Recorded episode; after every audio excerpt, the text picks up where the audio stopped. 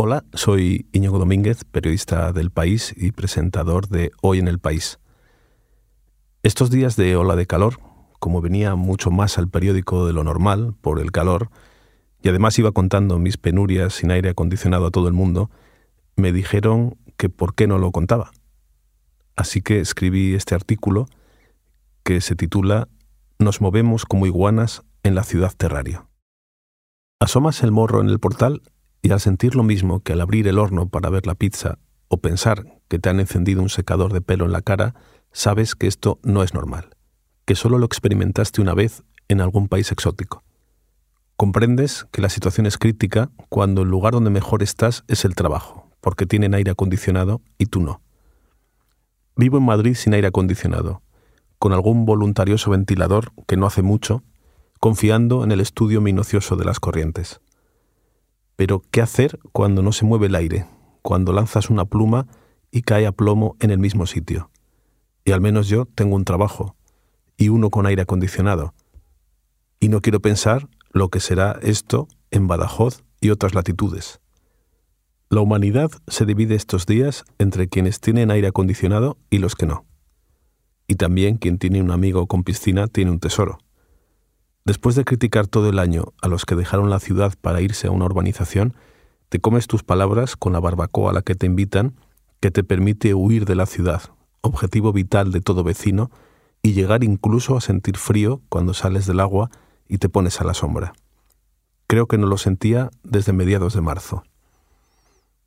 Llevo mal el calor, y con estos días de 40 grados me siento como dentro de un terrario me convierto en una iguana que repta por casa con lentísimos movimientos.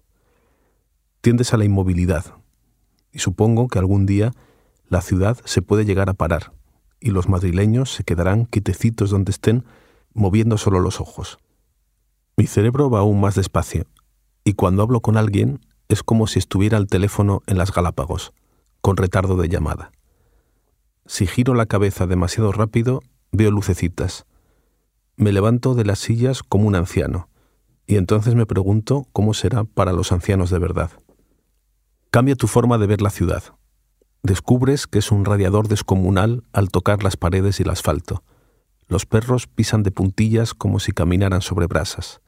Al sol no se puede estar, y mucho menos trabajar, debería estar prohibido.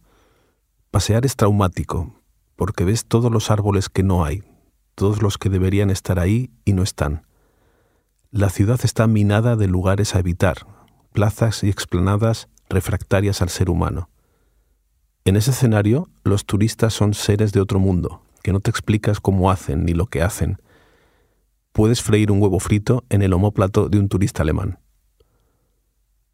En casa abres el grifo del agua fría y crees que te has confundido y es el de agua caliente, pero el otro también sale caliente, y te cuesta un rato dilucidar cuál es cuál, por su escasa diferencia. El wifi se cae muchísimo, debe de colapsar por achicharramiento de circuitos, y entonces ni puedes ver la tele. Solo te entra el gazpacho y los sobrecitos de magnesio. Aunque es una ventaja, porque he leído que el aire acondicionado engorda. Pero el bochorno incentiva el consumo, porque acabas en el corte inglés. No saben la cantidad de gente solitaria que ves paseando por allí. También fomenta la ingestión de alcohol, el otro día, con un amigo, en casa no se podía estar, y como tampoco puedes pasear, pues te vas a un bar. Un lugar oscuro, fresco y sin gente. Pero cuando sales es como abrir la puerta de una nave en Marte. Ahí fuera la atmósfera es totalmente hostil, no apta para la vida humana, más aún si la comparas con el bar. Al final vas a otro, pegado a las paredes por la sombra, como un espía en Berlín Oriental.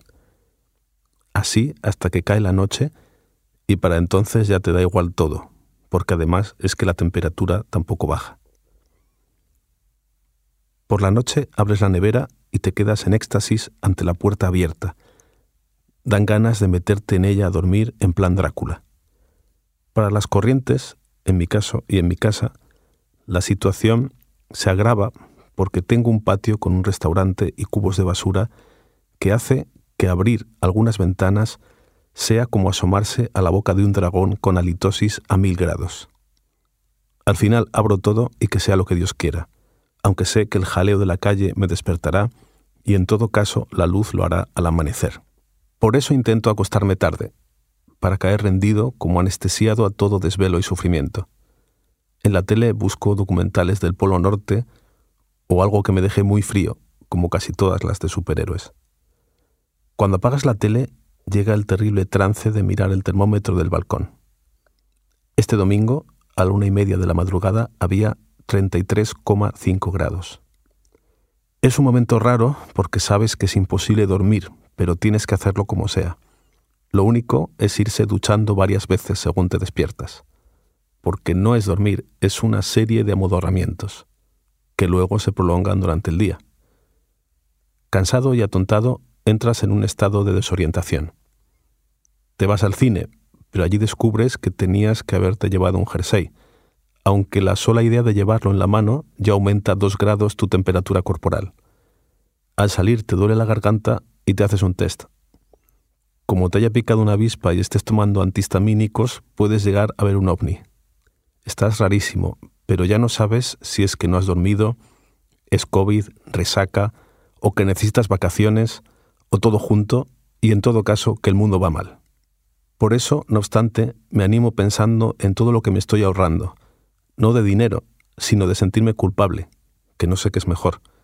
Entre el cambio climático y la guerra, gastar energía empieza a ser un acto controvertido.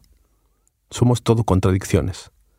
Un amigo tiene acogida una ucraniana en casa que se va dejando todas las luces encendidas, y a ver cómo le dices, precisamente a ella, que tenga cuidado porque hay una guerra, que parece mentira. Lo paradójico es que en esta confusión hay algo diabólicamente preciso que sofistica la tortura. Mirando el móvil sabes en todo momento la temperatura que hace y la que va a hacer, hora a hora, y que toda la semana va a ser igual. Y el tiempo que hace en todos los sitios de playa que tienes guardados en el teléfono. Y hay amigos desalmados que te mandan fotos desde ellos. Era mejor la ignorancia, cuando sabías que haría calor, sin más. Toqué fondo este lunes, al sentir que me desmayaba, pero estando tumbado. Eran las seis y media de la mañana y me desperté empapado en sudor. El termómetro marcaba 29,6 grados. Estaba fatal. Me comí un azucarero a cucharadas. Llegué a buscar en Google número ambulancia Madrid. Lo mío es una tontería, creo, pero da miedo pensar cuánta gente está muriendo por eso, porque hace demasiado calor y simplemente no lo puede soportar. Me fui a trabajar ansioso hacia el aire acondicionado, y aquí estoy fresquito escribiendo esto, retrasando todo lo que pueda el momento de salir. ¿Quién me lo iba a decir? Acabaremos todos con camisas hawaianas.